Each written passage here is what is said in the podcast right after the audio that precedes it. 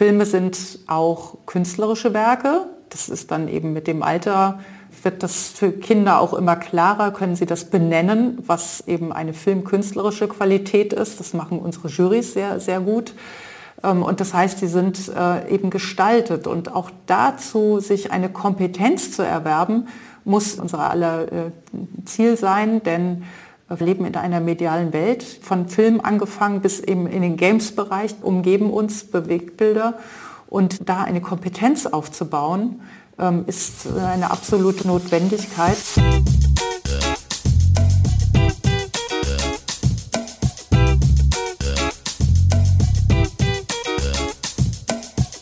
Wieso, weshalb, warum? Der Podcast über Kindermedien.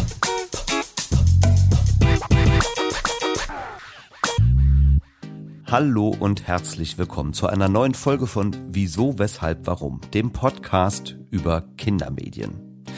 Ich bin Thomas Hartmann und ich freue mich nach einer etwas längeren Pause nun endlich wieder einen neuen Gast in diesem Format begrüßen zu können. Und dieser Gast ist heute Bettina Buchler. Bettina ist die Direktorin der Deutschen Film- und Medienbewertung, kurz FBW in Wiesbaden. 1951 als die erste und damit älteste Institution der deutschen Filmförderung gegründet, begutachtet die FBW bis heute filmische Produktionen auf ihre Qualität und zeichnet herausragende Werke mit den Prädikaten wertvoll und besonders wertvoll aus. Bestimmt sind euch diese Gütesiegel auch schon mal auf einem Filmplakat oder irgendwo im Internet begegnet. Als Bettina vor inzwischen 15 Jahren die Leitung der FBW übernommen hat, hat sie das Profil des Hauses grundlegend modernisiert und konsequent weiterentwickelt. Vor allem im Kinder- und Jugendfilmbereich setzte sie gemeinsam mit ihrem Team neue inhaltliche Schwerpunkte und aus dieser Dynamik heraus entstanden unter anderem die FBW Jugendfilmjurys, in denen Kinder und Jugendliche Filme für ein junges Publikum selbst bewerten. In elf verschiedenen Städten in ganz Deutschland sind diese Juries inzwischen aktiv und haben bereits mehr als 400 Filme gesichtet. Ein tolles Partizipationsprojekt also, zu dem sich natürlich jede Menge Fragen stellen. Wie kommen die FBW-Juries zu ihren Bewertungen? Worin besteht der Unterschied zwischen einer Filmkritik und einer Filmempfehlung? Ist das Prädikat besonders wertvoll gleichzusetzen mit pädagogisch wertvoll? Und warum liegen Bettina die Themen Filmbildung und Filmvermittlung überhaupt so sehr am Herzen? Mir hat es großen Spaß gemacht, Sie und Ihre Arbeit ein bisschen näher kennenzulernen. Und ich freue mich, dass auch ihr weiterhin interessiert mit dabei seid. Bis zur nächsten Folge dieses Podcasts müsst ihr euch ganz sicher nicht wieder vier Monate gedulden. Doch jetzt wünsche ich euch erstmal viel Vergnügen beim heutigen Gespräch mit Bettina Buchler über die Arbeit der deutschen Film- und Medienbewertung.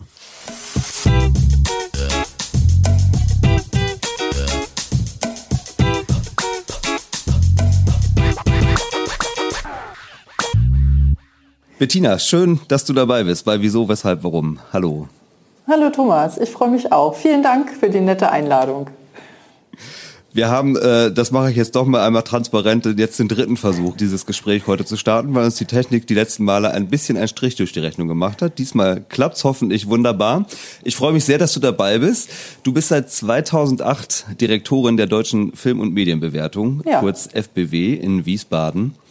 Und ich steige jetzt mal gleich mit einer kleinen Herausforderung für dich in dieses Gespräch ein. Was macht die deutsche Film- und Medienbewertung in fünf Sätzen, mal so ein kleiner Elevator-Pitch über eure Arbeit? Ja, die Deutsche Film- und Medienbewertung zeichnet herausragende Filme aus. Und zwar deutsche und internationale Filme, kurze und lange Filme. Es geht darum, eben besondere Qualität im Film, sowohl inhaltlich, also von der Geschichte her, als auch eben filmhandwerklich auszuzeichnen unter einem kulturellen Aspekt. Mhm. Ja, das soll uns erstmal reichen als, als Einstieg, genau. Wir gehen da sicherlich nachher noch mal ein bisschen tiefer drauf ein. Die FBW, habe ich gesehen, ist eine Einrichtung mit dem Status einer oberen Landesbehörde, heißt es so schön. Das klingt erstmal jetzt so ein bisschen nach einer etwas bürokratischen Institution. Ich habe mich jetzt gefragt, mit wem spreche ich denn jetzt heute? Spreche ich eher mit einer Behördenleiterin oder spreche ich mit einer begeisterten Filmenthusiastin? Wen von beiden habe ich jetzt heute hier vom Mikrofon sitzen?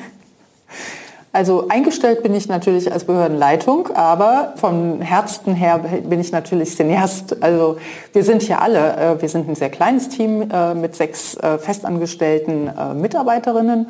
Und alle von uns brennen für den Film. Und das macht auch unsere Arbeit aus, denke ich, weil wir eben nicht irgendwie jetzt hier Verwaltung sind in erster Linie, sondern wir unterstützen gute Filme sehr gute Filme. Und was ich eben natürlich nicht äh, erwähnt habe, was wichtig ist, wir vergeben die Prädikate wertvoll, besonders wertvoll, beziehungsweise das tun unsere Jurys die bei uns tagen. Mhm.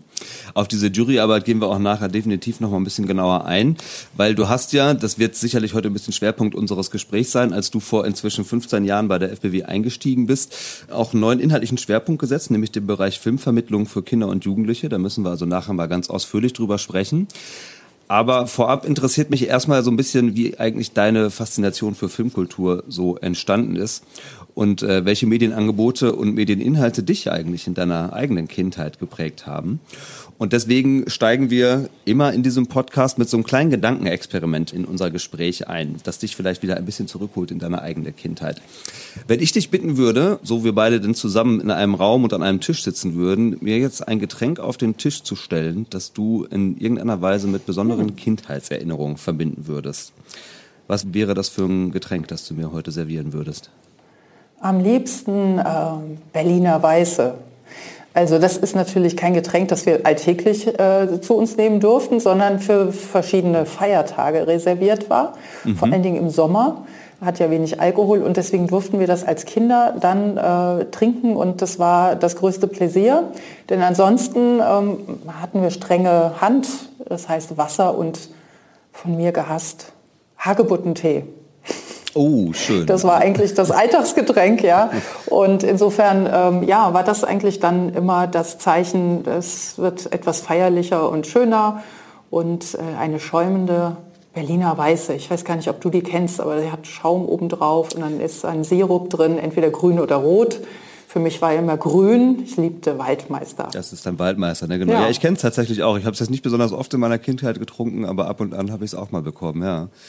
Also das heißt, eher so ein Getränk, das wirklich mit besonderen Highlights verbunden war. Wenn man das jetzt mal übertragen würde auf deinen Medienkonsum als Kind, ähm, war der Medienkonsum dann auch eher sowas, was man, was du als Highlight bezeichnen würdest? Ab und zu gab es mal, keine Ahnung, den Film im Fernsehen oder den Kinobesuch mhm. oder war das mhm. eher was, was sich durchzog? Ja, also ich bin auf dem Land aufgewachsen, da gab es gar kein Kino weit und breit. Äh, war auch ein bisschen teuer, dann in die Stadt zu fahren, sozusagen, nach Wiesbaden. Und insofern war Fernsehen für mich, äh, die, wo ich Filme eben sehen konnte. Und das war zu meiner Zeit auch gar nicht äh, den ganzen Tag über verfügbar. Also da gab es ja auch noch nicht so die Kinderfilmprogramme, die es heute alle gibt, diese schönen. Und meine Mutter, die immer schon sehr ausgesucht hat, was für uns gut war oder nicht, äh, die hat dann am Sonntag durfte ich das Programm Die kleinen Strolche sehen, diesen schönen amerikanischen schwarz-weiß gedrehten, äh, die Serie. Mhm. Das ähm, war den Augen meiner Mutter ein, ein gutes, wertvolles Programm. Und ansonsten habe ich mich reingeschmockt, wenn mein Vater Filme geguckt hat. Der hat jede Menge so österreichische mit Theo Lingen geguckt und äh, also alte Filme. Viel mehr ähm, habe ich in meiner Kindheit leider nicht geboten bekommen. Das hat sich dann erst in meinem Studium ergeben, dass ich mich dann für Film so interessiert habe und mich damit sehr stark beschäftigen konnte, dass das dann tatsächlich auch, obwohl ich Literaturwissenschaften studierte, einer meiner Schwerpunkte im Studium geworden ist und dann meinen weiteren Lebensweg ja eigentlich begleitet hat. Kannst du dich an deinen ersten Kinobesuch noch erinnern? Weißt du noch, welcher Film das war? Den Titel kann ich dir leider nicht sagen, aber es war ein historisches Thema und es ging um den äh, äh, Pyramidenbau in Ägypten.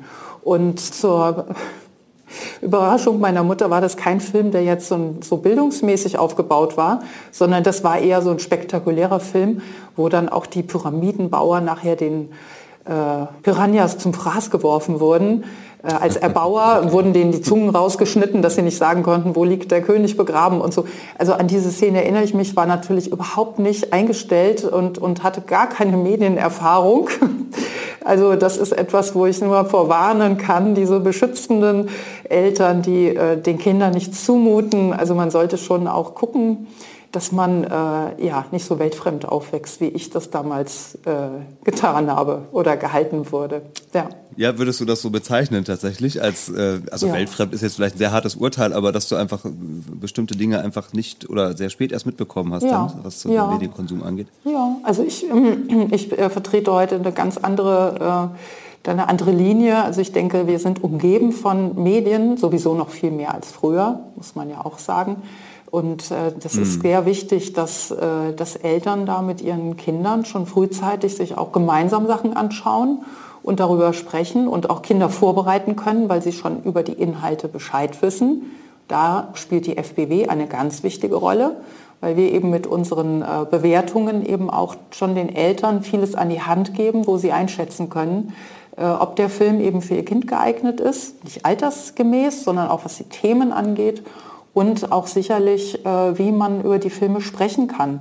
Das ist für mich wichtig, dass man eben ähm, die Filme sieht und bespricht. Gemeinsam. Ja. Wenn du das nochmal so sagst, dass dir das wichtig ist, dass man Filme sieht und auch bespricht, also da reden wir ja schon von Filmbildung quasi, ne? Und so, von so einem etwas, ähm, äh, wie soll man sagen, formalisierten Rahmen vielleicht, den da stattfinden kann.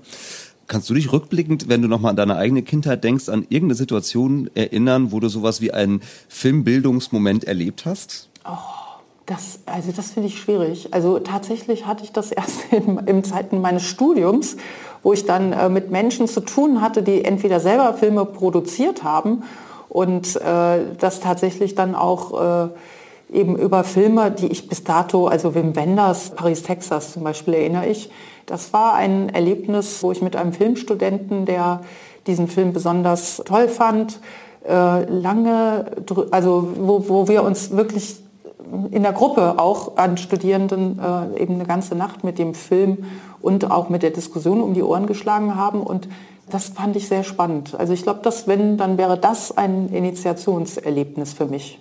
Ja, okay. Na schön, dann lassen wir deine Kindheit Kindheit sein und schauen mal ein paar Jahre weiter, nämlich nochmal auf deinen beruflichen äh, Werdegang, ähm, wie du denn eigentlich dann so dahin gekommen bist, was du heute machst. Du hast, hast du eben schon kurz gesagt, Literaturwissenschaften studiert, Philosophie und Amerikanistik. Dann warst du einige Jahre lang Geschäftsführerin der SPIO, der Spitzenorganisation der Filmwirtschaft hast dann auch nochmal als Sachverständige in verschiedenen Kommissionen gearbeitet. Die FSK ähm, ist da sicherlich auch nochmal als eine Institution zu nennen, auf die bestimmt nachher auch nochmal zu sprechen kommen, die den meisten HörerInnen wahrscheinlich auch was sagen wird. Und du bist jetzt, hatte ich eben schon mal erwähnt, seit 2008, also seit 15 Jahren jetzt inzwischen, Direktorin der deutschen Film- und Medienbewertung. Und äh, als ich mich so ganz oberflächlich mit deinem Lebenslauf mal so beschäftigt habe, habe ich so gedacht, das wirkt erstmal relativ zielstrebig, so von außen drauf geschaut. Aber mich würde trotzdem schon nochmal interessieren, welche Rolle in deiner Berufsbiografie der Zufall gespielt hat. War es tatsächlich so zielstrebig oder hat sich es vielleicht auch eher so unintendiert dahin entwickelt? Ja, ich, lange Zeit dachte ich, meine Güte, was ist das äh, für ein Patchwork-Leben, was ich geführt habe? Und äh, es sind Zufälle, aber im Nachgang muss ich jetzt im Rückblick auch sagen, tatsächlich gibt es eine Art äh, roter Faden. Prinzipiell ist es allerdings, ist, äh, ist meine Wahl, der, also mein, mein Lebenslauf bestimmt von, dass ich mich auch äh, meinen Neigungen eigentlich zugewandt habe. Und äh, die erste war eben die Auswahl meiner Fächer für das Studium was ich dann auch irgendwie für mich als etwas äh, unübersichtlich, was, oh Gott, oh Gott, was mache ich jetzt mit Philosophie, hatte ich erst im Hauptfach, äh, was mache ich mit diesen Fächerkombinationen und dann habe ich äh, mich entschlossen, ich mache die Flucht nach vorne und trete ein Auslandsstudium an, was ich dann zwei Jahre in den USA eben ähm, erleben durfte. Und tatsächlich habe ich mhm. in der Zeit auch dieses Filmgespräch gehabt. Also die Hinwendung zum Film äh, konnte ich dort äh, besonders gut ausleben und kam zurück mit diesem neuen äh, Eindruck, dass ich mich jetzt damit beschäftigen möchte und ähm, habe sowohl mein Studium dann mehr zum Film hin ausrichten können, als auch äh, eben bei der FSK als Prüferin während meines Studiums schon anfangen können. Und das waren fünf Jahre, die ich äh, mit unterschiedlichsten Menschen, die mit dem Jugendschutz zu tun haben oder aber auch von Institutionen kamen, die sich mit Film äh, eben ähm, beschäftigt haben, ähm, austauschen konnte. Und in diesen fünf Jahren habe ich auch neue Schwerpunkte für meine Ausrichtung äh, eben herauskristallisieren können. ja, und dann erst kam auch mein, meine Abschlussarbeit, äh, in der ich mich mit der Inszenierung des Schreckens beschäftigt habe. Mhm. Ähm, Wild at Heart und Schweigen der Lämmer von David Lynch und äh, Jonathan Demme. Die beiden Filme waren damals total hip im Kino. Und äh, dieses Thema kam irgendwie erstmal aus der Luft, aber in späteren Lebensphasen bin ich dann wieder zu diesem äh, Thema äh, Mord und Totschlag, äh, bin ich dann wieder dazu gekommen, mich nämlich mit einem neuen Festival zu beschäftigen, Tatort Eifel. Da ja. ging es nur um ja. Krimis und um solche Themen, Abgründe im Menschlichen hat mich auch immer interessiert. Dafür ist der Film natürlich auch toll, dass man auch eben anhand oder mit den Filmen bestimmte äh, Themen durchleben kann also ganz allgemein. Aber so ähm, hat sich dann eins aus dem anderen entwickelt. Und ähm, ich würde mal sagen, das hat sich die Waage gehalten. Wenn ich jetzt nochmal deine Ausgangsfrage so was war das, Zufall oder äh, Planung? Ähm, hat sich ein bisschen die Waage gehalten. Ja, so genau, so ob das so intendiert war oder ob es Zufall war, ja. das war so die Frage, ja. genau. Ich bin neulich auf so eine Art Impulsgeber für, für ein Gespräch gestoßen, den ich irgendwie ganz spannend fand, nämlich den CV of Failures. Also, dass man mal ganz bewusst mhm. auch über Misserfolge spricht, die man mhm. möglicherweise auch oh, in ja. seiner äh, Berufsbiografie gehabt hat. Würde dir da auch was einfallen? Mengen. Wo du heute nochmal so drauf schaust und denkst so, oh, das ist richtig in die Hose gegangen? Naja, also ehrlich gesagt, ich hatte in einer Phase meines Studiums am Anfang auch echt Bedenken und äh, mein Vater sagt schon brotlose Kunst, was studierst du das? Und dann habe ich jede Menge Praktika äh, gemacht in der Zeit, die mir gezeigt haben, äh, dass, also das wären für mich Failures, ja, dass ich eben auf keinen Fall tauge für bestimmte äh, Jobs, die ich ausprobiert habe. Ja? Also ich bin zum Beispiel auch mal in der Bank gewesen und äh, habe in der großen Universalbank, sagt man, in der Kommunikationsabteilung gearbeitet und äh, festgestellt, dass es überhaupt nicht, äh, selbst wenn die Themen auch Öffentlichkeitsarbeit, PR waren, das ist überhaupt nicht meine Sprache, die dort gesprochen wird. Das war, würde ich sagen, ein, ein Failure, den ich da hatte. Und mhm. der war sehr ähm, äh, hilfreich für mich, um zu sehen, nee, in die Richtung auf keinen Fall. Das ist nicht mein Weg. Ja, spannend, schön. Und ich muss jetzt auch noch mal auf ein Ding zu sprechen kommen. Du hast das gerade am Rande schon mal angesprochen, nämlich diese zwei Filmfestivals, die du mitgegründet hast. Tatort Eifel ist das mhm. eine und äh, den Deutschen Fernsehkrimipreis. Ne? Da hattest du auch deine Finger mit im Spiel. Stimmt es, dass der Gewinner oder die Gewinnerin des äh, Deutschen Fernsehkrimipreises 1000 Liter Wein aus dem Rheingau erhält? Das finde ich einen lustigen Fun Fact irgendwie. Ist das wirklich so? Ja, total, total. Also das war also wirklich eine glänzende Idee von der damaligen ähm, Kulturdezernentin Rita Thies, äh, die das in der Stadt etabliert hat. Äh, das findet ja in Wiesbaden statt, heute auch ja. noch. Und äh, das äh, ja, ist natürlich, wie Wiesbaden ist Teil des Rheingaus, man glaubt es nicht. Und äh, ist eine besondere Attraktion natürlich, das sind 1000 Liter. Äh, ich habe gehört, das kann nicht jeder bei sich lagern, weil dann schon aus Stabilitätsgründen da manche Keller überfordert sind. Aber der Gedanke ist natürlich, es gibt riesige Filmteams die sollen auch gemeinsam dann ihren Erfolg darauf anstoßen können. Und äh, ja, damit wurde dann auch schon eine Grundlage gelegt. Total spannend. Ja, schön. Eine Grundlage gelegt und damit haben wir auch schon die gedankliche Brücke geschlagen ins Rheingau und damit nach Wiesbaden, also zum Standort der Film- und Medienbewertung, wo ihr euren Sitz habt. Und ihr habt mhm. euren Sitz auch nicht irgendwo, sondern in einem Schloss, habe ich gesehen, in Schloss Biebrich. Ähm, also während andere zur Arbeit gehen, genießt du den Luxus und das Vergnügen, in einem Schloss zu residieren. Wie habe ich mir das denn vorzustellen? Ja, das ist schon, schon ein kleiner Traum. Gell? Also das ist äh, für uns alle wunderschön, hier morgens zur Arbeit zu kommen. Ähm, allerdings nutzen wir das natürlich nicht entsprechend, wie man das machen sollte, tun sollte. Also vor dem Schloss Biebrich äh, ist der Schlosspark und zur anderen Seite der Rhein. Und äh, dann werden im Sommer immer die Palmen aufgestellt. Das ist alles ein bisschen andere Temperaturen als, äh, also Rheingau ist ja wärmer. Also wir haben einen malerischen Sitz und äh, der ist allerdings, äh, ja, wir sind eigentlich äh, aus einer Tradition der Filmverbände und Institutionen, die sich hier gegründet hat.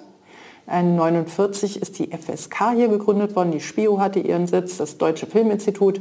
Also es gab hier mehrere Verbände, Institutionen, die dann aber aus diesem alten Schloss in neue, modernere Häuser gezogen sind, weggezogen sind. Und wir sind mit dem Kuratorium Junger Deutscher Film heute die letzte Einrichtung, die hier am Ort gegründet, immer noch hier ansässig ist. Ah ja, okay. Das Kuratorium ja. Junger Deutscher Film ist euer Nachbar, wenn man so möchte. Genau, Ja, ah, ja. ja schön. Genau. Das wusste ich auch noch nicht. Sehr schön. Na gut, dann sprechen wir jetzt noch mal ein bisschen intensiver über eure inhaltliche Arbeit tatsächlich bei der FBW, um dann auch gleich mal wirklich speziell zum Kinder- und Jugendfilm zu kommen. Aber ich glaube, erstmal mhm. ist wichtig, noch mal zu verstehen, wie ihr eigentlich arbeitet und wie auch so ein bisschen die Genese ist dieser ganzen Institution. Ähm, also vielleicht noch mal vorweg die Klarstellung. Ne? Du hast das eben auch schon gesagt. Ihr bewertet ja eben nicht nur Kinder- und Jugendfilme, sondern ganz grundsätzlich nationale und auch internationale Produktionen für alle Zielgruppen, auch in allen Genres und in allen Längen. Was ihr macht, ist ja nicht Filmkritik im klassischen Sinne, sondern ihr würdet es wahrscheinlich eher als Empfehlungsarbeit bezeichnen. Ne? Kannst du das nochmal mhm. so ein bisschen schärfen ja. und vielleicht auch nochmal deutlich machen, was das eine eigentlich vom anderen unterscheidet? Ja, bei uns gibt es Jurys, die über die äh, Prädikate wertvoll, besonders wertvoll oder aber auch, ob ein Film kein Prädikat bekommt, entscheiden.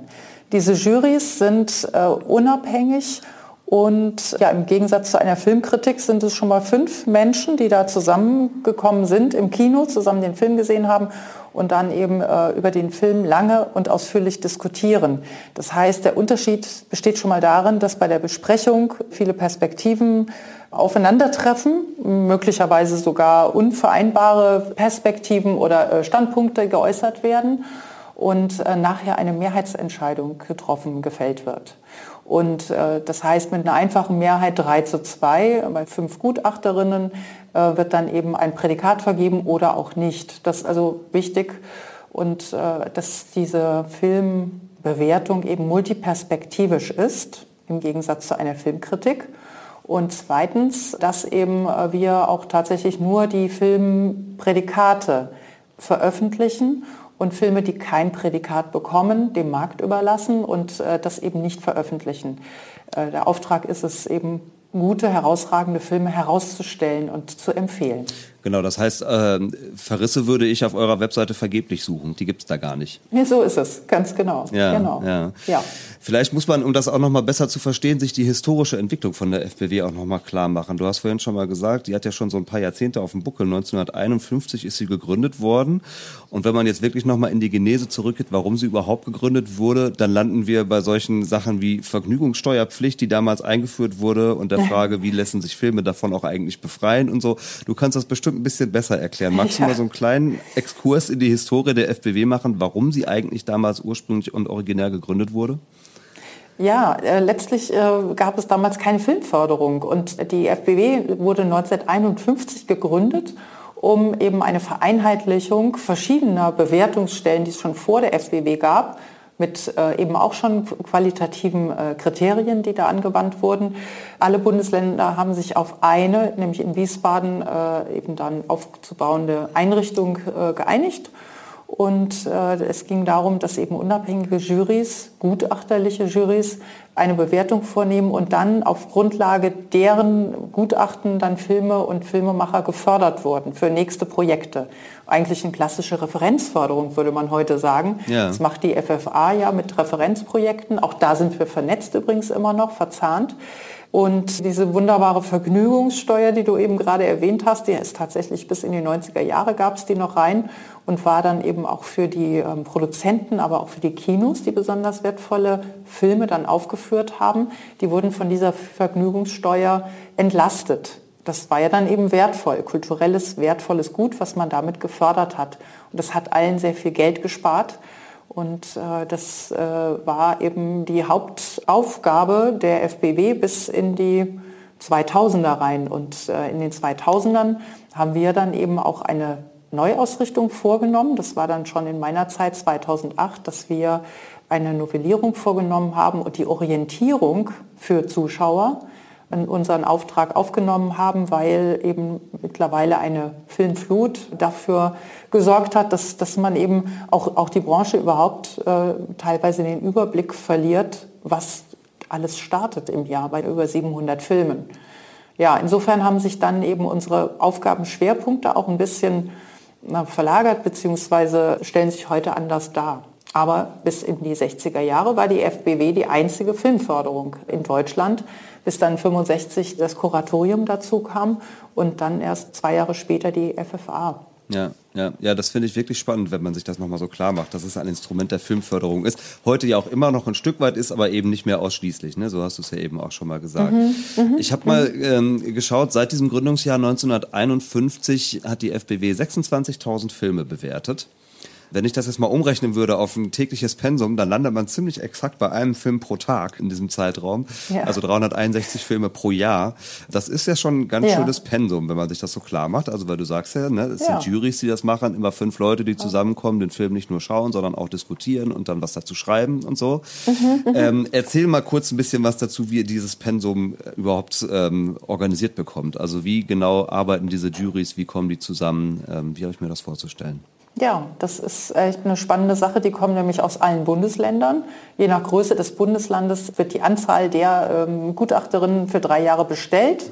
In jedem Fall sind sie ehrenamtlich äh, bei uns tätig und das sind 85 Gutachter insgesamt aus allen Bundesländern, die auf 18 Sichtungswochen bei uns dann ähm, aufgeteilt werden. Jedes Jurymitglied hat einen Termin im Jahr und jede Jury ist auch wieder neu besetzt. Und äh, diese Sitzungswochen, die sind dann von Dienstag bis Freitag mit einer Jury, die hier übernachtet, in Wiesbaden eben anreist und dann von 9 bis 19 Uhr, kann man sagen, von Dienstag bis Freitag Filme schaut, die dann zufällig auf eine Jury dann treffen tatsächlich ist es auch eine, eine, Möglichkeit, eben diese Unabhängigkeit, die wir haben, sicherzustellen. Die Jurymitglieder sehen sich auch alle immer zum ersten Mal so ungefähr und müssen mhm. sich neu vorstellen, mhm. weil immer wieder neue, neue Aufstellung da ist von den Jurymitgliedern. Ja. Wie habe ich mir das vorzustellen, wenn dann jetzt diese fünf äh, Jurymitglieder zusammenkommen? Haben die sowas wie einen verbindlichen Kriterienkatalog, den ihr denen zur Hand gibt? Oder kommen die Ergebnisse und die Bewertungen, die diese Jury dann trifft, einfach durch die wie soll man das nennen, durch die Moderation von subjektiven Eindrücken irgendwie zustande? Wie genau kommen die zu ihren Ergebnissen oder zu ihren Bewertungen? Ja, also das ist ein echt ein wichtiger Punkt, weil die Subjektivität kann man ja nie ganz abstreifen. Und also mhm. zu behaupten, dass jetzt hier objektiv die Bewertung rauskommt, äh, das, das kann man natürlich bei keiner Bewertung von einem künstlerischen Produkt behaupten. Aber ja, wie gehen die vor? Also zum einen äh, ist es wichtig, dass das oberste Prinzip, nämlich die Bewertung im Genre, betrachtet wird. Also dass dann eben man, was hat man? Hat man eine Komödie oder ein, ein Thriller oder ein Dokumentarfilm? Welche Art von Film, die dann eben auch bestimmte filmische äh, Mittel eben auch bedingt, äh, die dann zu bewerten sind. Wenn man zum Beispiel einen Historienfilm hat, einen historischen Film mit Kostümen und äh, Locations, die eben auch der Zeit dann eben gemäß authentisch aussehen sollen, dann würde man beispielsweise auf die Ausstattung ganz anders achten natürlich als bei anderen Filmen. Dokumentarfilm spielt das ja beispielsweise dann auch äh, weniger eine Rolle, mhm. wie jetzt die Menschen gekleidet sind oder so. Das, äh, da stellt sich Authentizität ganz anders her. Ja, aber im Genre ist die erste äh, wichtige Sache und dann eben inhaltlich zunächst mal zu schauen, was wird da erzählt? Ist die Geschichte relevant? Ist sie von Bedeutung für diejenigen, die das anspricht. Bei Kindern ist da nochmal auf die altersgerechte Ansprache, dann wird darauf geachtet. Und äh, dann geht es eben genremäßig auch darum, sind die Stilmittel, die man von Genre auch erwartet, ordentlich und herausragend eingesetzt. Also das betrifft sowohl die Besetzung als auch dann eben äh, die Drehbucharbeit mit den Dialogen und äh, die Schnitte und die Musik, die Montage, bis vielleicht auch zu Special Effects, die eingesetzt werden für bestimmte Arten von Filmen. Und äh, dann eben abschließend, äh, inwieweit die gestalterischen Mittel mit dem inhaltlichen, mit der Absicht des Filmes dann auch eine schöne und, und äh, eine gute Form finden.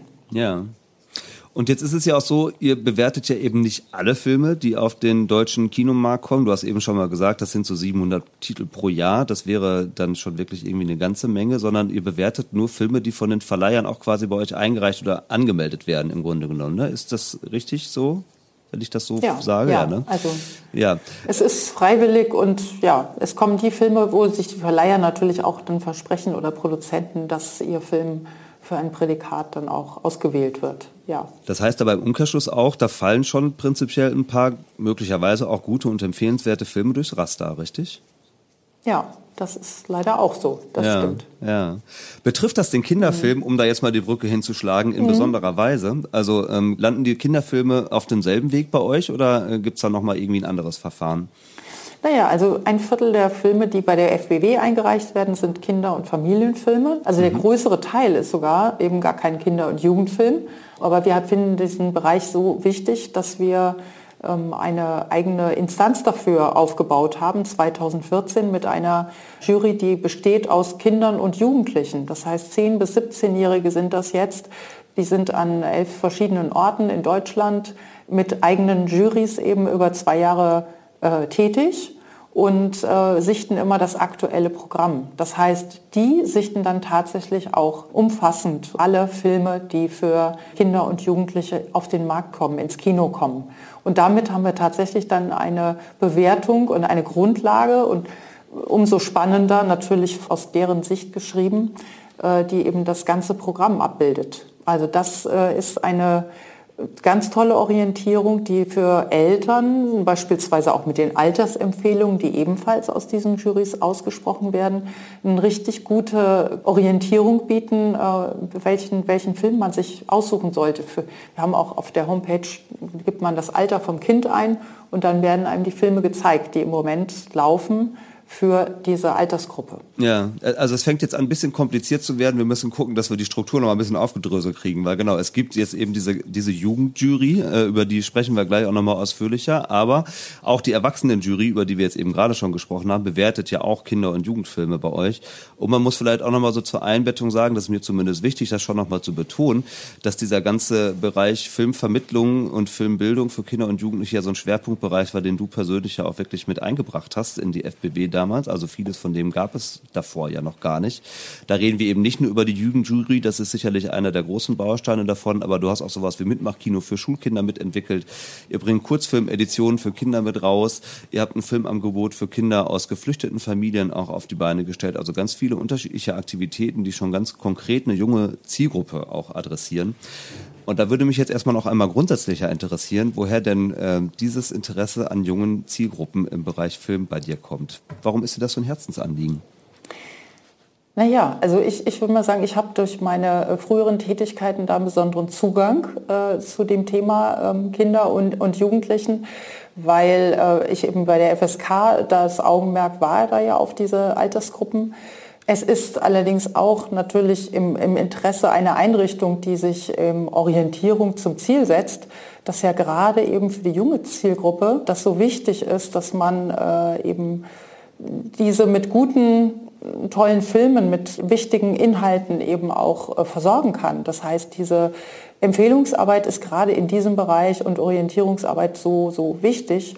Und das ist auch eine Sache, die wurde auch hier direkt so geteilt und äh, da bin ich offene Tore dann eingerannt, als wir eben die ersten Projekte auch ähm, dann eben angegangen sind, zum Beispiel Kurzfilmprogramme, die wir dann gemeinsam mit dem Bundesverband Jugend und Film, die das vertreiben, dann mhm. eben in unregelmäßigen Abständen immer wieder herausgeben, die man sich als äh, Schule oder Volkshochschule ausleihen kann. Also diese Angebote, die dann auch schon Kuration bedeuten, also was sind wirklich ja, die Filme, die für die Entwicklung äh, von Kindern förderlich sind. Und da ist dann auch wiederum das Mitmachkinderkino raus entstanden, das wir jetzt seit zwei Jahren auch bundesweit mittlerweile anbieten, also vor zwei Jahren entwickelt worden, in Hessen dann als Testphase, also mit hessischen Kinos umgesetzt ja. haben und jetzt mittlerweile auch in anderen Orten einsetzen, wenn das gewünscht ist. Jetzt hast du ja eben erzählt, wenn die Filme bei euch in den Juries bewertet werden, dann werden sie an den Kriterien innerhalb ihres Genres bewertet. So, glaube ich, äh, mhm. formuliert hier ist. Ne? Jetzt stelle ich immer wieder fest, wenn man mit Menschen über Kinderfilme spricht, erst recht, wenn sie gar nicht so sehr mit diesem Thema behaftet sind, dann wird der Kinderfilm immer gerne als ein eigenes Genre äh, bezeichnet. Mhm so viel schicke ich schon mal voraus. Ich finde das sehr kritisch, weil ja. auch innerhalb der Gattung Kinderfilm ja. kann es sehr verschiedene Genres Absolut. geben. Deswegen an dieser Stelle mal die Frage an dich, äh, welche Kriterien denn die sind, die ihr jetzt bei Kinderfilmen ganz konkret anlegt, wenn es um die Frage geht, ist das jetzt ein besonders wertvoller Film oder ist es eben nicht? Ja, ich äh, stimme erstmal hundertprozentig äh, pflichtig dir bei. Natürlich ist es so, äh, dass Kinderfilme erstmal nur eine Art Film ist, der aber noch nicht Genre ist an sich. Und äh, dass wir da natürlich haben wir auch da Spannungsfilme, Krimis sind da hervorzuheben oder auch Komödien, ähm, Filme, die das Coming of Age eben äh, thematisieren.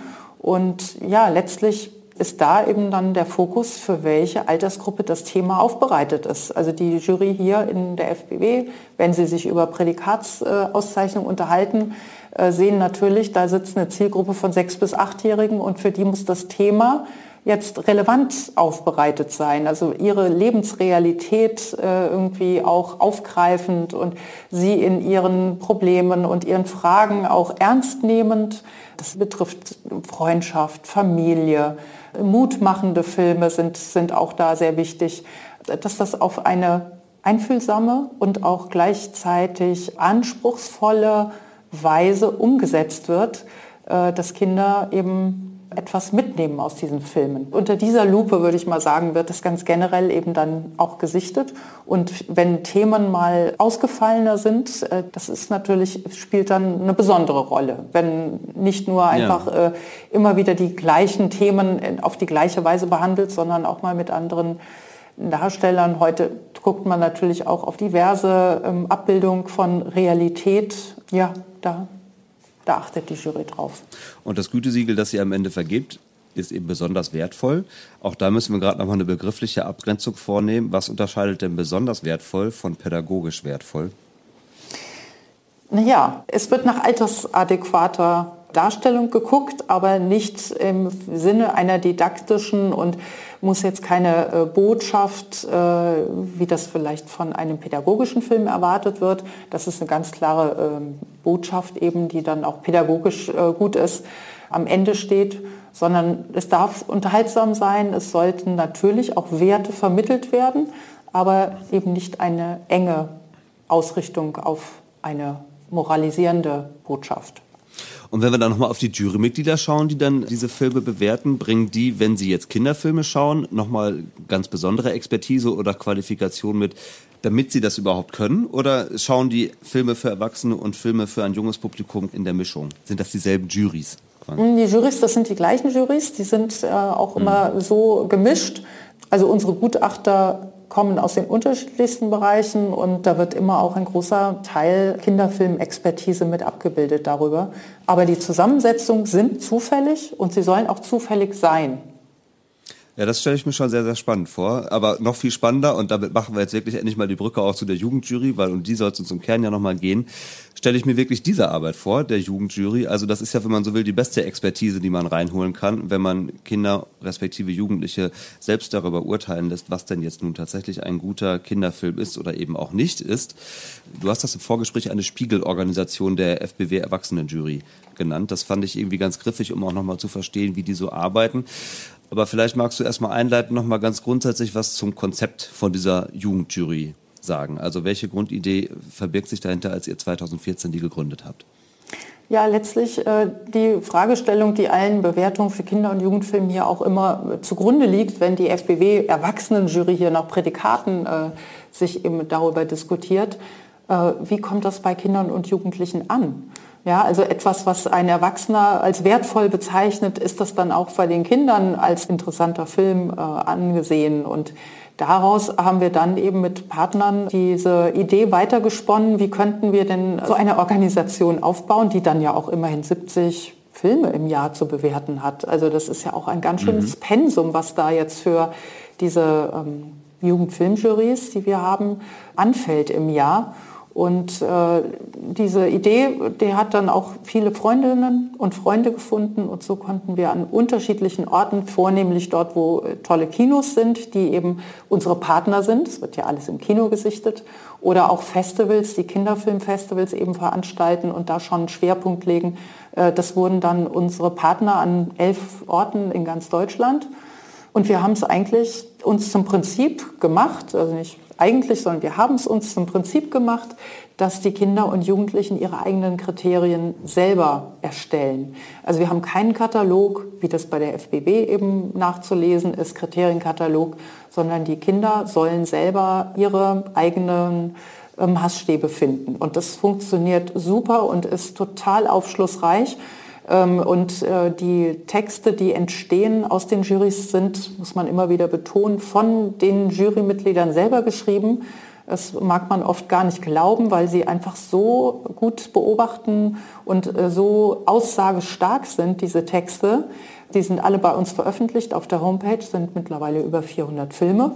Und äh, sollte man unbedingt mal auf die Homepage gehen, www.jugendfilmjury.com.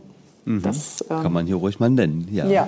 und äh, ich denke, dass tatsächlich in allen äh, Stationen des Filmschaffens und der Filmschöpfung solche Stimmen eine Anregung sein können und, und wichtige Hinweise darauf geben, was ankommt oder was auch irgendwie vielleicht schräg ankommt. Also das geht ja schon mit der Sprache los, wenn Dialoge geschrieben werden, die nicht in der Sprache der Kinder sind oder sich vielleicht ein bisschen anbiedern, versuchen das nachzuahmen. Und das sind ja ganz große Feinheiten, die ein Erwachsener gar nicht mehr so ermessen kann.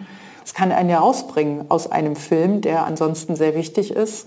Äh, diese Gewerke mit zu begleiten zum Beispiel, finde ich ganz, ganz lohnend. Mhm. Und das hast du gerade auch schon sicherlich zu Recht gesagt, dass das, was äh, sowohl jetzt die Jugendjury als auch die Erwachsenenjury bei euch als ähm, Ergebnis quasi herausbringt, muss sich ja nicht zwangsläufig immer decken, auch mit den Bewertungen, die dann Zuschauerinnen und Zuschauer möglicherweise auf Filme haben. Ja. Also ne, natürlich gibt es sicherlich auch mal Kritik oder auch Widerspruch zu eurer Arbeit. Lass uns da mal über ein ganz konkretes Beispiel sprechen, weil das auch ein Kinderfilm ist oder war, der im letzten Jahr rausgekommen ist, der junge Häuptling Winnetou, ne, mhm. ne, war mhm. ein generell in Deutschland ja sehr kontrovers diskutierter Film. Äh, das müssen wir jetzt gar nicht an dieser Stelle nochmal komplett aufrollen. Interessant finde ich an der Stelle erstmal von eurer Erwachsenenjury ist er eben auch mit dem Prädikat besonders wertvoll ausgezeichnet worden und äh, von der Jugendjury eben auch mit 4,5 von 5 Sternen, also fast mit der Höchstwertung könnte man sagen. Und es gab zum Teil dann natürlich schon auch nochmal Kritik an eurem Prädikat, das ihr rausgegeben habt, weil das bei Menschen natürlich auch Irritationen ausgelöst hat vor dem Hintergrund des Diskurses, der generell über diesen Film geführt wurde. Jetzt ist ja das Problem an diesen Gütesiegeln, die ihr vergebt, die kontroversen Debatten, die ja wahrscheinlich auch bei euch stattfinden, werden in so einem Gütesiegel ja erstmal überhaupt nicht sichtbar. Wie denn dann? Also wie schafft ihr es, diese Kontroversen auch irgendwie nach außen transparent zu machen? Ja, also dafür ist das ja ein super Beispiel. Äh, der Film hat mit einer Mehrheit, aber auch mit einer scharfen Mehrheit, würde ich jetzt mal sagen, mit drei zu zwei Stimmen das Prädikat besonders wertvoll bekommen. Und das heißt, äh, da waren aber auch zwei äh, sehr gewichtige Gegenstimmen da, die auch ein bisschen das Gesamtbild der Auseinandersetzung im öffentlichen Diskurs auch wiedergespiegelt haben. Denn äh, wir haben mit der Veröffentlichung des Gutachtens, das beide Seiten auch darlegt, also einmal die Befürworter für eine Auszeichnung, aber auch eben diejenigen, die das sehr kritisch sehen und die auf keinen Fall ein Prädikat vergeben wollten, die beiden, ähm, haben wir das ganz klar auch veröffentlicht und transparent gemacht. Und wir haben für mhm. beide Positionen unglaublich viele Zuschriften bekommen von äh, Leuten, die sich über dann jeweils die andere Position aufgeregt haben. Also die einen fanden, wer waren diese Boken zwei Personen und die anderen äh, fanden diese äh, ja, Auszeichnung un unmöglich. Ja, es war einfach sehr ähm, eindrucksvoll für uns auch, dass sich das nochmal so ähm, auch von der Resonanz aus dem Zuschauerraum ähnlich widerspiegelte, wie das bei uns sich zugetragen hatte. Mhm. Also muss man vielleicht wirklich nochmal festhalten, und dafür ist der Film ja wirklich, glaube ich, ein gutes Beispiel. Ne? Der Film kann ein Prädikat besonders wertvoll bekommen. Wie kontrovers er am Ende diskutiert wurde, den Schritt muss man dann schon nochmal machen und vielleicht auf eure Webseite gehen und sich dann tatsächlich mal das Gutachten auch dazu durchlesen. Das ist ja wirklich toll, dass ihr das an der Stelle auch so transparent macht ne? und das da nochmal abbildet. Ja. Das ja. ist in dem konkreten Fall auch wirklich spannend zu lesen, weil ähm, da die Positionen wirklich in beide Richtungen schon nochmal auch sehr deutlich ausdifferenziert mhm. werden. Ne? Mhm. Würdest du sagen, jetzt mal auch unabhängig von dem Gutachten und von dem Prädikat, das ihr für diesen Film vergeben habt, diese grundsätzliche Debatte, die es damals um den Film Der junge Häuptling Winnetou gegeben hat, würdest du sagen, die ist so hochgekocht, gerade weil das ein Kinderfilm ist? Also guckt die Öffentlichkeit bei Kinderfilmen möglicherweise noch mal kritischer und aufmerksamer drauf als bei Filmen für Erwachsenen oder siehst du da gar nicht unbedingt einen Zusammenhang? Ja, tatsächlich habe ich die Frage mir noch nicht so gestellt, ob das halt an dem, äh, also klar, für Kinder hat man da noch mal eine besondere Verantwortung und äh, auch eine besondere Chance, würde ich jetzt auch mal so sagen, bestimmte Themen heutzutage anders aufzuziehen. Weil man führt sie ja auch an bestimmte Dinge äh, zum ersten Mal heran. Und da ist natürlich dann auch eine Gelegenheit, diese Filme, die man in den 60er Jahren und 50er nochmal anders äh, inszeniert hat, dass man die heute anders macht. Also in, insofern diese, diese Überlegung, die ja, finde ich dann in dem, in dem Sinne äh, sehr nachvollziehbar und hätte, hätte man sich wünschen können, dass man diesen Film ein bisschen anders ähm, gestaltet. Also bei dem kleinen Häuptling Winnetou kamen aber, glaube ich, auch noch mal ganz ähm, andere Sachen noch mit äh, zusammen, die dieses Thema haben so aufkochen lassen. Der war ja schon auch einige Wochen im Kino und äh, ist dann eben auch durch das große Medien das zum Thema gemacht haben, dann so richtig in die Diskussion gekommen. Und dann hatte eins zum anderen geführt. Also ich denke schon, die Rolle in den Medien hat äh, besonders dazu beigetragen, dass dieses Thema, was ohnehin im Moment sehr stark eben bei uns in der Betrachtung äh, liegt, also was äh, sehr wichtig ist, dass das eben nochmal auf eine sehr zugespitzte Form die Menschen aufgeregt hat. War ein richtiger Aufreger. Mhm. Ja, ich meine, es ist ja auch absolut richtig und sinnvoll, dass man auch oder vielleicht sogar gerade bei Kinderfilmen schon auch irgendwie schaut, dass sie äh, diskriminierungssensibel auch umgesetzt sind tatsächlich. Ne? Und der Film gibt da sicherlich auch erstmal Anlass zur Debatte, gar keine Frage. Äh, spannender ist ja dann am Ende auch tatsächlich die Frage, ähm, schafft man solche Debatten auch irgendwie sachlich zu führen und mit guten Argumenten und nicht unbedingt so sehr, dass man sich gegenseitig sprichwörtlich an die Gurgel geht.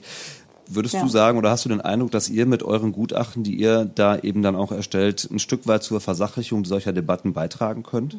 Auf jeden Fall ist das unser Anspruch auch und äh, gibt es auch noch andere Beispiele im Erwachsenenbereich, wo dann eben als eine sehr starke Diskrepanz in der Bewertung dann auch bei uns äh, dann äh, sich ergibt in den Jurys und sehr polarisierend die Filme dann auch bewertet werden.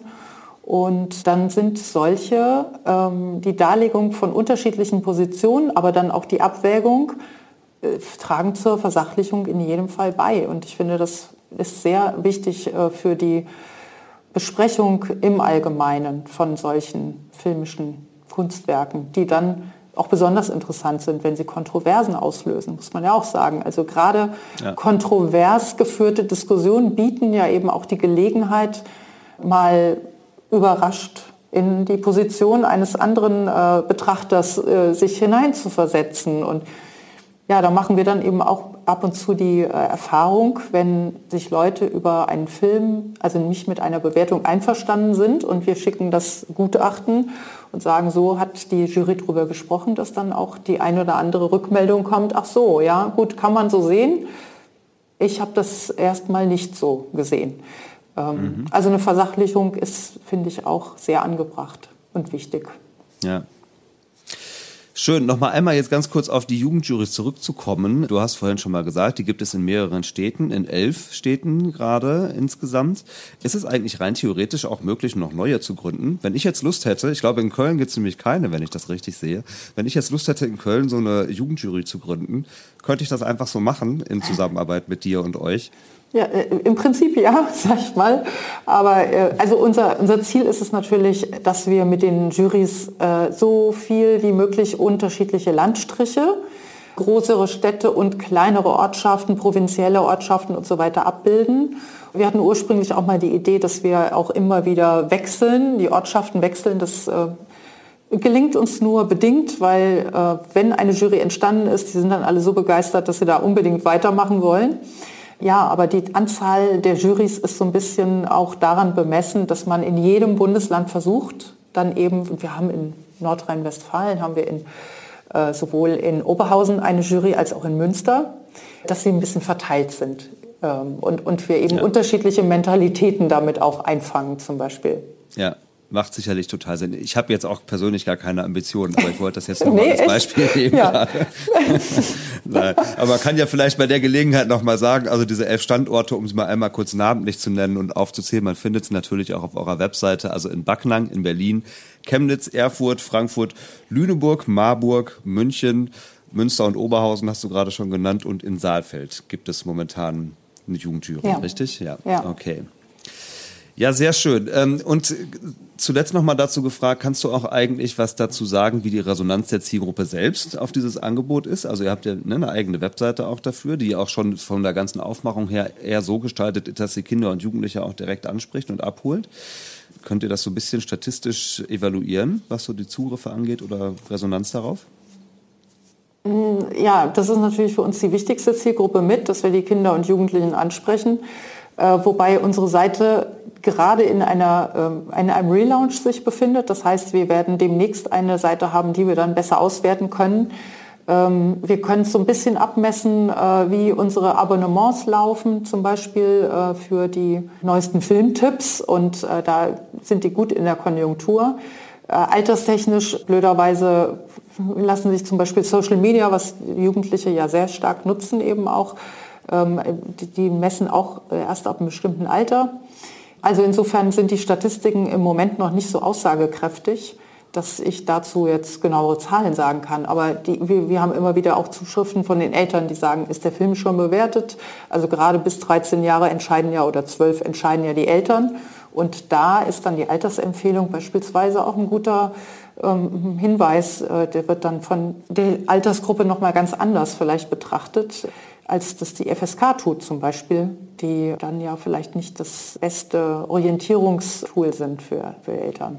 Ja, genau, da hatten wir jetzt noch gar nicht so richtig drüber gesprochen, aber das kann man und sollte man vielleicht an dieser Stelle auch ruhig nochmal betonen. Ne? Also die FSK stelle ich auch immer wieder fest, ist den meisten gerade Eltern eigentlich viel bekannter als beispielsweise eben auch eure Arbeit oder unsere Arbeit bei der Kinderfilmwelt, wo wir Empfehlungsarbeit machen. Mhm. Und die FSK hat ja eigentlich eher eine Schutzfunktion, könnte man sagen. Mhm. Auch nicht unwichtig, aber es ist natürlich irgendwie ein ganz anderer Ansatz zu sagen, da bitte lasst die Finger von, als zu sagen, das sind bitte Filme, die könnt ihr euch in der Altersgruppe welche auch immer das dann am Ende ist, äh, angucken ja. und solltet ihr euch vielleicht auch angucken. Ne? Das ist nochmal der elementare ja. Unterschied.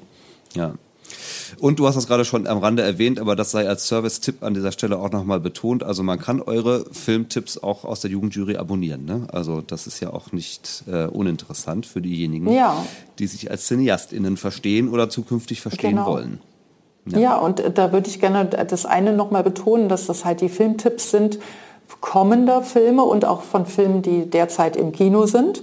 Und dass eben auch unter den Filmtipps für Jugendliche Filme dabei sind, die nicht unbedingt so im klassischen Sinne jetzt ein Jugendfilm sind, sondern es äh, kommen auch von unseren Jurys auch immer Wünsche.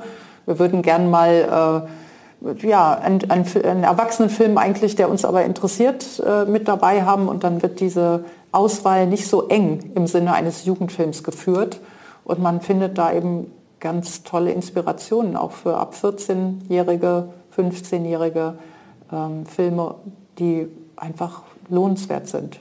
Sehr schön. Lass uns zum Schluss mal noch mal einmal aus so einer äh, Vogelperspektive auf das ganze Thema schauen, nämlich auf äh, die Aspekte Filmbildung und Filmvermittlung.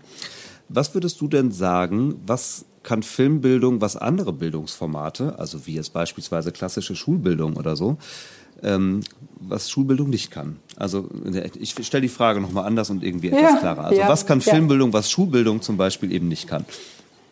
Ja, also Filmbildung hat besondere ähm, interessante Ansätze, die einfach für die Zielgruppe sich besonders eignen. Also übrigens im, im optimalerweise ist das ja auch dann etwas, was von der Schule eingesetzt wird. Also ja. Filme zu sehen, das ist für, schon für die kleinsten Kinder interessant und spannend. Und das sehen wir ja auch, wenn die meist äh, sozialisiert durchs Fernsehen eben die ersten bewegten Bilder sehen, dass Kinder daran gebannt sind. Und das äh, bietet sich dann natürlich besonders an, das zu nutzen, um bestimmte Themen beispielsweise mit Kindern äh, besprechen zu können, weil ein Film auch sehr emotional eben Kinder anspricht und äh, damit eben auch äh, eine direkte Reaktion ähm, hervorruft. Und ähm, Filme sind auch künstlerische Werke. Das ist dann eben mit dem Alter wird das für Kinder auch immer klarer, können sie das benennen, was eben eine filmkünstlerische Qualität ist. Das machen unsere Jurys sehr, sehr gut. Ähm, und das heißt, sie sind äh, eben gestaltet. Und auch dazu, sich eine Kompetenz zu erwerben, muss unser aller äh, Ziel sein, denn wir leben in einer medialen Welt, von Film angefangen bis eben in den Games-Bereich, umgeben uns Bewegtbilder.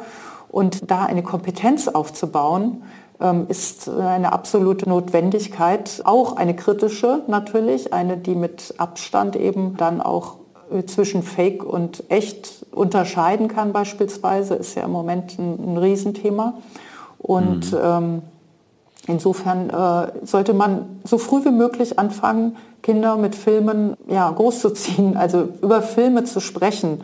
Und ähm, die besondere Möglichkeit in Filmen ist natürlich auch, dass die ähm, emotionale Ansprache es auch ermöglicht, dass man mit zum Beispiel mit Figuren mitgeht und sich eben mit unterschiedlichen Protagonisten aus unterschiedlichsten Lebenslagen, dass man sich in deren Position hineinbegibt und dass man verschiedene ähm, Realitäten, die nicht die eigene sind, auch kennenlernt, also fremde Welten kennenlernen, andere Umgebungen besser verstehen. Also das trägt alles dann eben auch zu einer Toleranzbildung äh, bei, die auch gerade heute so wichtig ist, dass wir, egal wo wir jetzt leben, eben auch die Realitäten von unterschiedlichen Menschen aus unterschiedlichen kulturellen Hintergründen äh, eben auch über Film besser erleben können. Mhm. Das, mhm. Äh, das ist sicherlich eine tolle ähm, Chance, die eben Film besonders bietet. Jetzt hast du gerade schon gesagt, also dass es dann in dem Zusammenhang sehr wichtig ist, mit Kindern auch über Filme zu sprechen. Wer ist denn eigentlich qualifiziert dafür, mit Kindern über Filme zu sprechen? Also anders gefragt, braucht es eigentlich eine besondere Qualifikation dafür? Und wer übernimmt das bei euch in den Jugendjurys dann beispielsweise? Ich nehme mal an, dass die wahrscheinlich auch moderiert sind, oder? Ja, wir haben äh, an allen Standorten haben wir dafür ähm, Filmvermittlerinnen, nennt sich das ein neues Berufsbild, das auch gerade ein mhm. Netzwerk gegründet hat. Äh, Filmvermittlerinnen, die haben äh, eben einen besonderen äh, Blick für Kinderfilme und den Umgang dann äh, mit dem Publikum darüber zu sprechen. Wir haben es also in unseren Jugendfilmjurys an allen Orten äh, ganz tolle Filmvermittlerinnen, die teilweise auch eben in Festivals dann beispielsweise durch Moderationen eben Jobs übernehmen oder aber auch in Kinos eben selber rein kuratieren für Kinder und die, die äh, das Publikum dann in den Kinos begrüßen und, und Filmgespräche eben äh, anleiten. Äh, das sind die Qualifikationen, die dann auch durch die gelebten Austausch mit dem Publikum auch ähm, einfach eine sehr, ja, eine sehr selbstverständlichen Umgang dann ermöglicht mit dem Publikum und im besten Fall dann eben auch den Kindern das überlässt, sich selbst eine Meinung zu bilden. Also auf keinen Fall eben eine Botschaft zu vermitteln und rauszustreichen, sondern die Kinder eben befähigt, selber ihre eigenen Schlüsse zu ziehen. Das sind die Filmvermittlerinnen, die wir engagiert haben und die da auch tolle Arbeit leisten. Und in einer Jury zum Beispiel jetzt in Frankfurt wird ein Jurymitglied, das über viele Jahre ähm, selber eben in der Jury mitgearbeitet hat, jetzt die Leitung einer Jury übernehmen und ich glaube, die ist jetzt erst 15 Jahre. Und äh, das ist sozusagen dann auch ein Ziel und ein, im besten Sinne hat die Partizipation dann eben auch zu diesem äh, tollen Ergebnis geführt, dass, dass jetzt eben auch ja, diese Vermittlungsarbeit dort übernommen wird von einem ehemaligen Mitglied. Überhaupt. Das also bei uns entstehen, da muss ich auch noch mal sagen, es ist eine tolle Sache, dass eben äh, viele der Jurymitglieder, die erzählte ich ja, die haben mit zehn Jahren angefangen. Wir sind eigentlich von einem permanenten Wechsel alle zwei Jahre ausgegangen.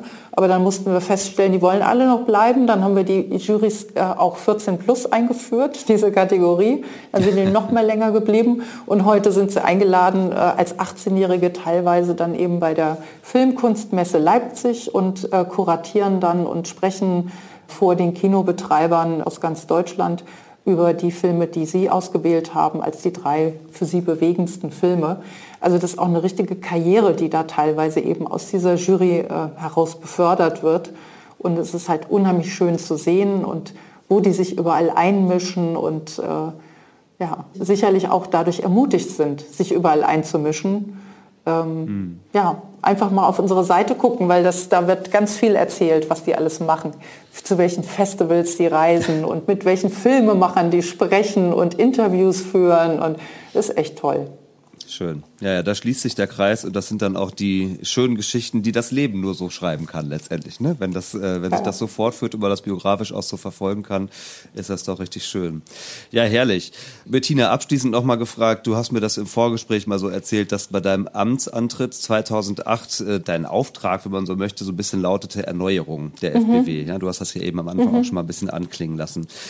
Jetzt äh, sind 15 Jahre seitdem vergangen. Wenn du aus heutiger Perspektive nochmal so drauf guckst, würdest du sagen, der Erneuerungsprozess, das ist ganz gut gelungen. Auf was bist du stolz, wenn du so auf die letzten 15 Jahre schaust? Ja, ich, also das ist natürlich dieser Kinder- und Jugendfilmbereich, das ist wirklich ein Herzensding von mir und ich bin darauf stolz, dass wir mittlerweile ein, auch ein Team, ein gewachsenes Team sind. Es sind auch neue Kolleginnen dazugekommen die eben aus allen möglichen Bereichen auch Qualifikationen mitbringen, die sie hier zum Besten einbringen. Es ist auch eine wahnsinnig tolle Öffentlichkeitsarbeit, die hier entstanden ist. Ähm, und äh, da ist nicht nur eben die Filmwissenschaftlerin, meine Kollegin Katrin Seitz, aber es sind eben auch äh, Gestalterinnen, die mittlerweile hier Kommunikationsdesigner, die dann ihren Beitrag äh, leisten, dass wir eben in den neuesten, in den Social Media nämlich auch vertreten sind und dann eben ganz, ganz neue Ideen daraus entstehen. Also unser Team hat sich auch, mit dem wir neue Perspektiven entwickelt haben, auch äh, gehörig verjüngt und ist im Denken unheimlich konstruktiv und kollegial und, und auch sehr den Filmschaffenden zugewandt das ist etwas, was ich auch besonders wichtig finde und dass das gelingt, auch die unterstützenden Modelle, die hier entwickelt werden, für gute Filme und, und für Debütfilmemacherinnen, aber auch die Branche insgesamt. Das finde ich, hat sich enorm entwickelt. Dem habe ich nichts hinzuzufügen. Also ähm, steht mir nicht zu, das noch weiter zu bewerten, aber ich freue mich äh, wirklich, dass euch das so toll gelingt und dass ihr da so eine wertvolle und schöne Arbeit macht. Ich wünsche dir und deinem Team richtig viel Erfolg dafür äh, und bin sehr gespannt, wie sich das noch weiter entwickeln wird in den nächsten Jahren. Und ich danke dir vor allen Dingen dafür, dass du dir auch unter diesen technisch etwas widrigen Umständen die viele Zeit genommen hast für dieses Gespräch und uns so ein bisschen äh, über die Schulter hast gucken lassen, was sehr die gerne. Arbeit der FBW angeht. Vielen, vielen Dank. Sehr gerne. Vielen Dank für die Einladung. Danke, Thomas. Auch sehr gerne. Ich freue mich, wenn wir dann im Austausch bleiben und sage dann für heute einfach mal Tschüss. Tschüss, Thomas. Ciao.